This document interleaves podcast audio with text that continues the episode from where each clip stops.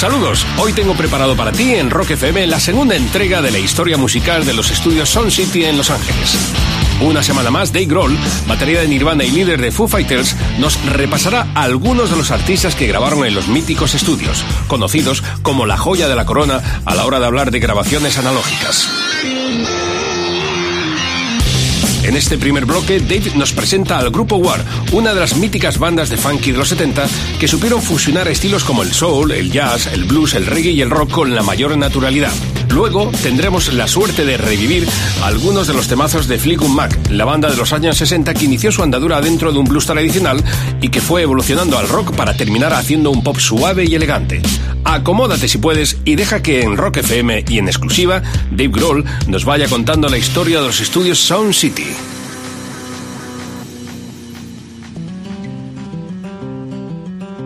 Since the beginning of the history of recorded music, the most iconic recording studios have been revered like churches. Places where life changing music has been created, captured, and preserved for generations to come. Like Abbey Road, Sun Studios, Compass Point, and Electric Ladyland. But there's some studios whose monumental importance and vibrant history are a little less obvious to the public eye. Deep in California's sunburnt San Fernando Valley, tucked away behind the train tracks and dilapidated warehouses, lies Sound City Studios. Inside its modest edifice, it boasted an incredible recording space. Its hallways coursed with the life from the people that inhabited and ran the studio. Their combined presence created the sort of magic that its visitors, the musicians who recorded there, are simply unable to properly describe. It was the birthplace of legend. It was witness to history. It was home to a special few intent on preserving an ideal.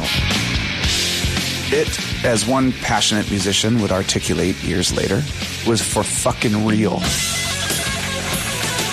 Now, this is the story. This is Sound City.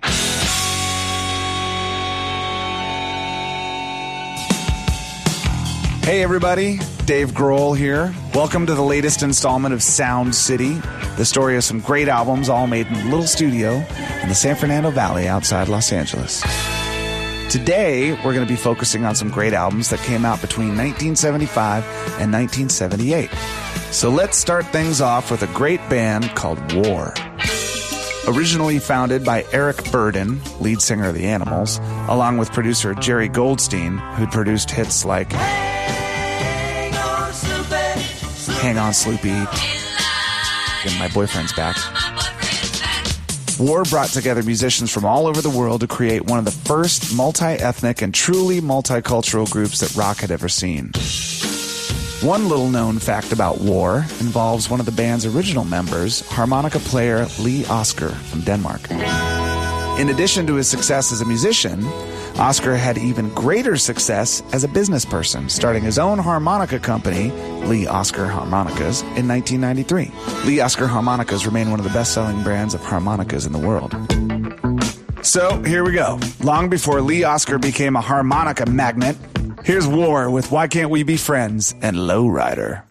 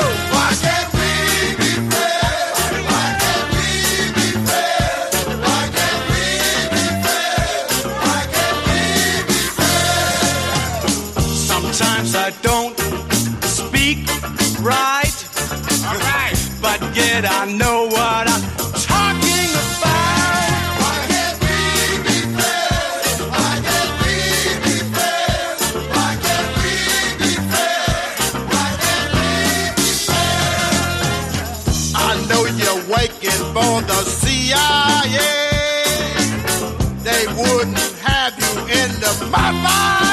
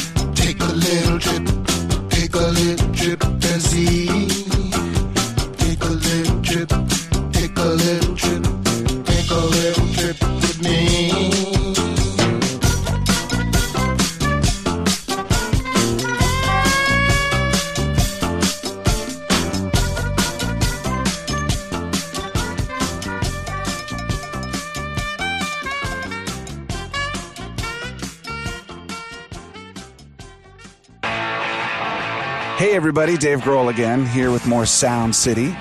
And you just heard George Lopez's favorite song. Let's now move on to one of the biggest selling albums in the history of recorded music. One of the coolest things about Fleetwood Mac is that the band has so many lives. They started out as a UK blues rock band fronted by guitarist Peter Green, which yielded a number one hit with the instrumental Albatross. And then they became one of the pillars of the 1970s California sound, followed by a solid run of hit singles in the 80s. More recently, their reunion tours have been hugely successful. Basically, Fleetwood Mac has been a huge band for as long as I've been alive. More than just a collection of hits, Rumours was the birthplace of some of the biggest radio tracks in history. If you grew up in any English speaking country in the 70s, you probably knew every word to every song on this album, regardless of whether you ever owned it, and regardless of your taste in music, even. It's one thing realizing that these songs were everywhere in the 70s, but what's even more impressive is the degree to which they're still everywhere over 35 years later. Here's a few tracks from Fleetwood Mac's 1977 masterpiece, Rumours.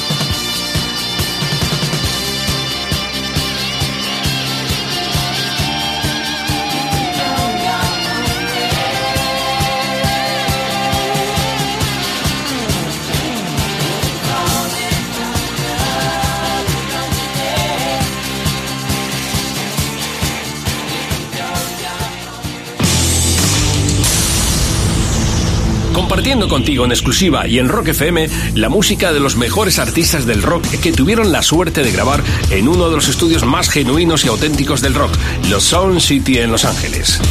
Dave Grohl, enamorado de los estudios desde que grabó con Nirvana en 1991, sigue descubriendo para ti algunas de las mejores grabaciones con sus protagonistas.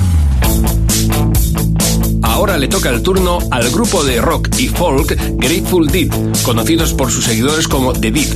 Nacidos musicalmente en 1965 y llenos de influencias psicodélicas, fusionaban como nadie elementos del rock, del folk, del country o el blues y destacaron por las grandes improvisaciones que realizaban en sus directos.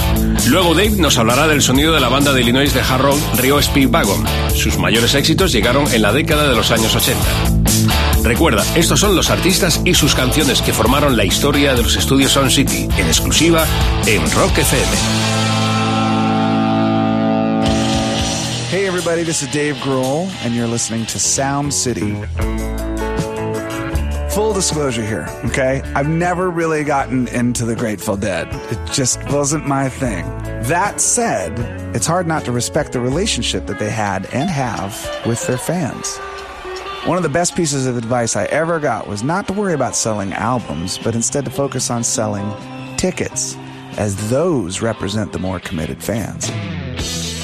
More than any band on earth, the Grateful Dead embodied that ethic, and it served them extremely well. Not only do they still actively tour to sell out audiences, but they have their own fucking channel on this network, so clearly they did something right. Recorded in 1977, Terrapin Station was the band's ninth album. It was producer Keith Olson who insisted the band come down to Los Angeles to record at Sound City.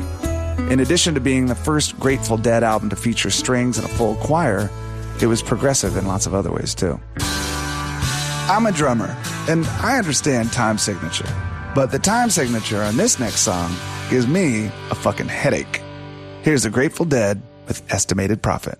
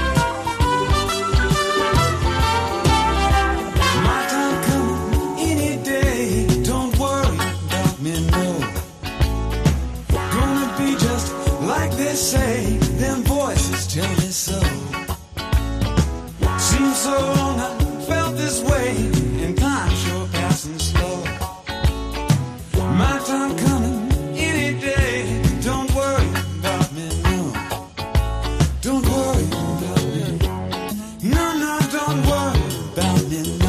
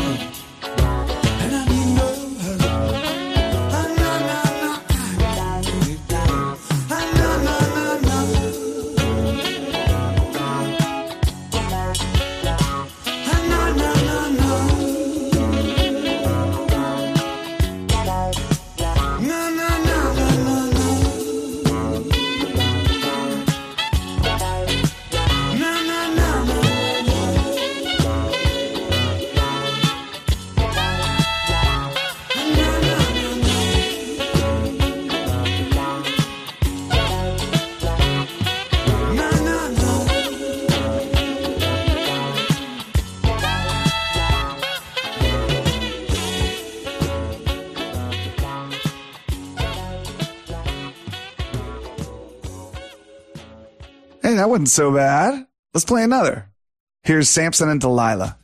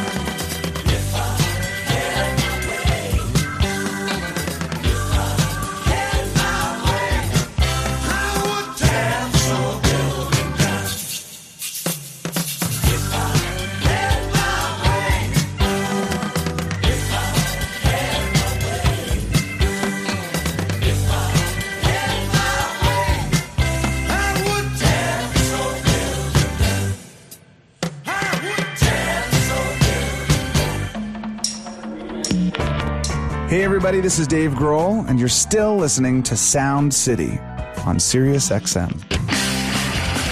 You know how some things seem funny when you think of them, but maybe don't seem like such great ideas in hindsight? Let's hear a few tracks from REO Speedwagon's interestingly titled 1978 album, You Can Tune a Piano, but You Can't Tune a Fish.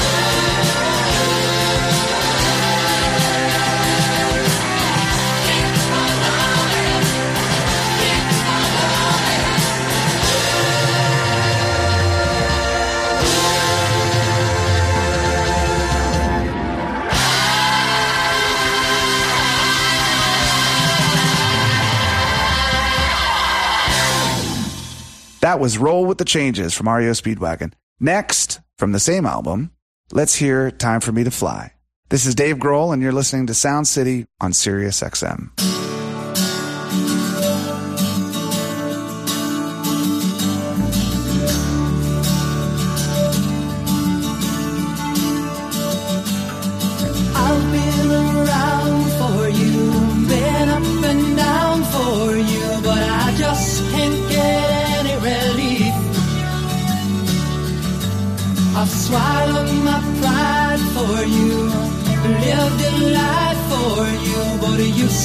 Make me feel like a thief. You got me stealing your love away, cause you never give it peeling the years away and we can't relive it. Oh, I make you laugh and you make me cry. I believe it's time for me to fly.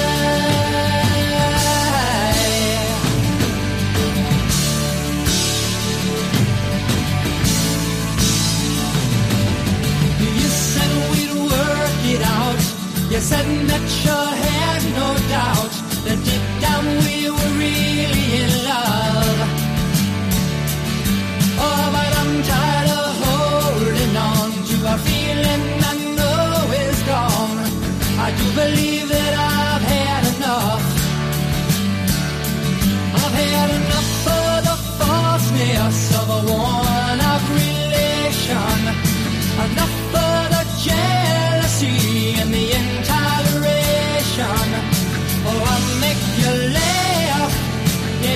make me cry.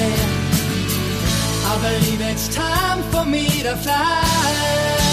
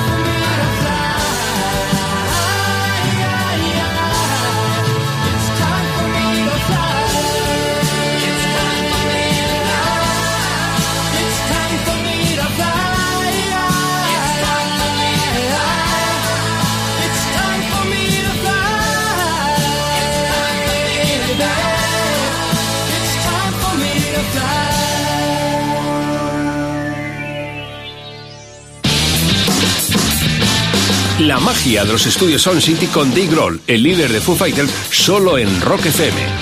Siguiendo con la historia de los grandes que grabaron en los estudios, ahora escucharemos a Dave comentarnos lo bien que suenan las canciones del grupo Foreigner, banda formada en Nueva York en 1976 por dos grandes veteranos, Mick Jones y Ann McDonald, uniéndose poco después al grupo el vocalista Lou Graham. La formación arrasó en el mundo, vendiendo más de 80 millones de copias. Algunos de esos éxitos se fabricaron en los estudios Sound City como Blue Morning, Blue Day o Double Vision. Comparte toda la historia de los estudios Sound City con Dave Grohl solo en Rock FM. Hey, everybody, this is Dave Grohl, and you're listening to Sound City on SiriusXM.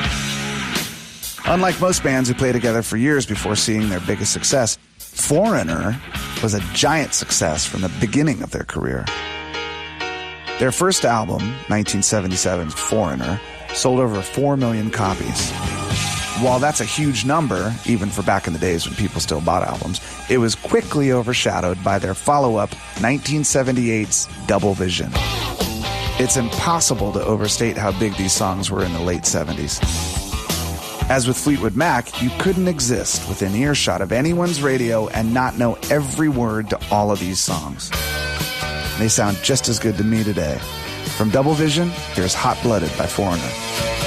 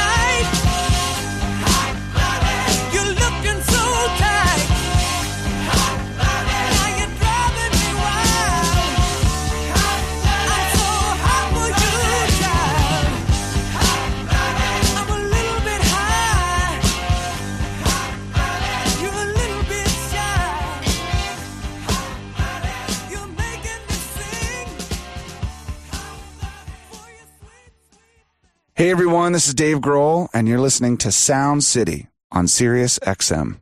And now let's hear Blue Morning, Blue Day. And then, what the hell? Let's just let it roll right into the title track from Double Vision. Here's Foreigner.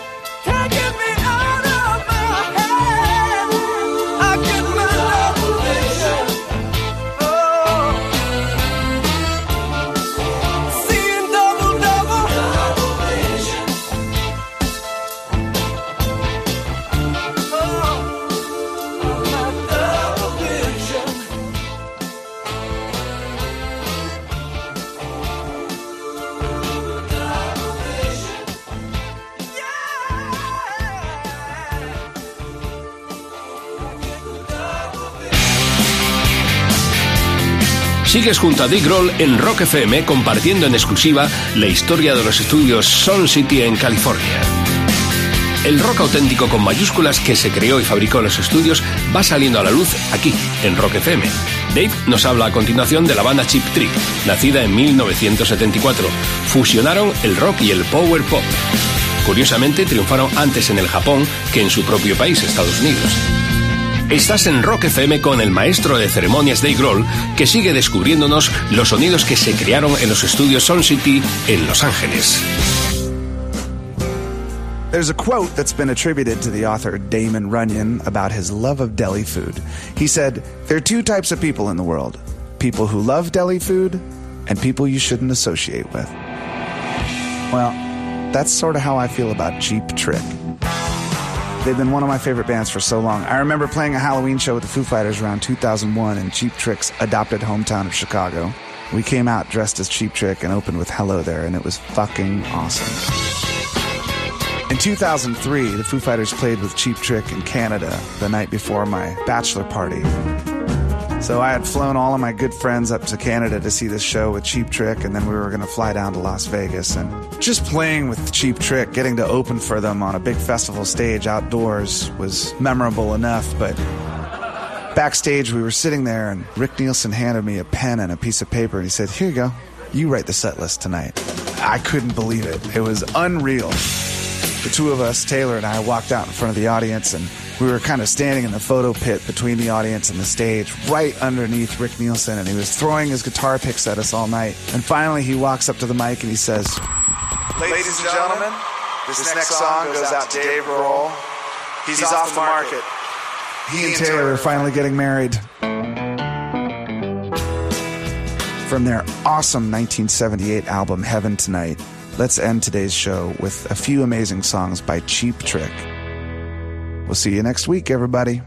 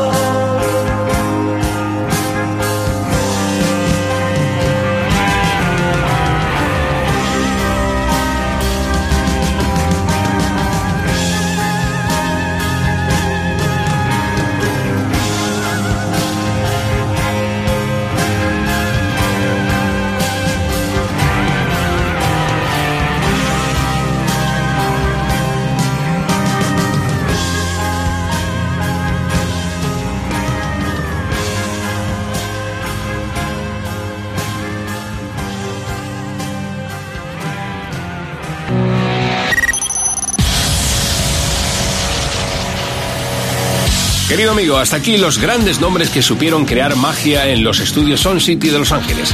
El sábado que viene, a las 10 de la noche, una menos en Canarias, Dave Grohl volverá a presentarnos los protagonistas de 40 años de música creada en los míticos estudios, solo aquí, en Rock FM. Saludos de Jorge Planet, chao.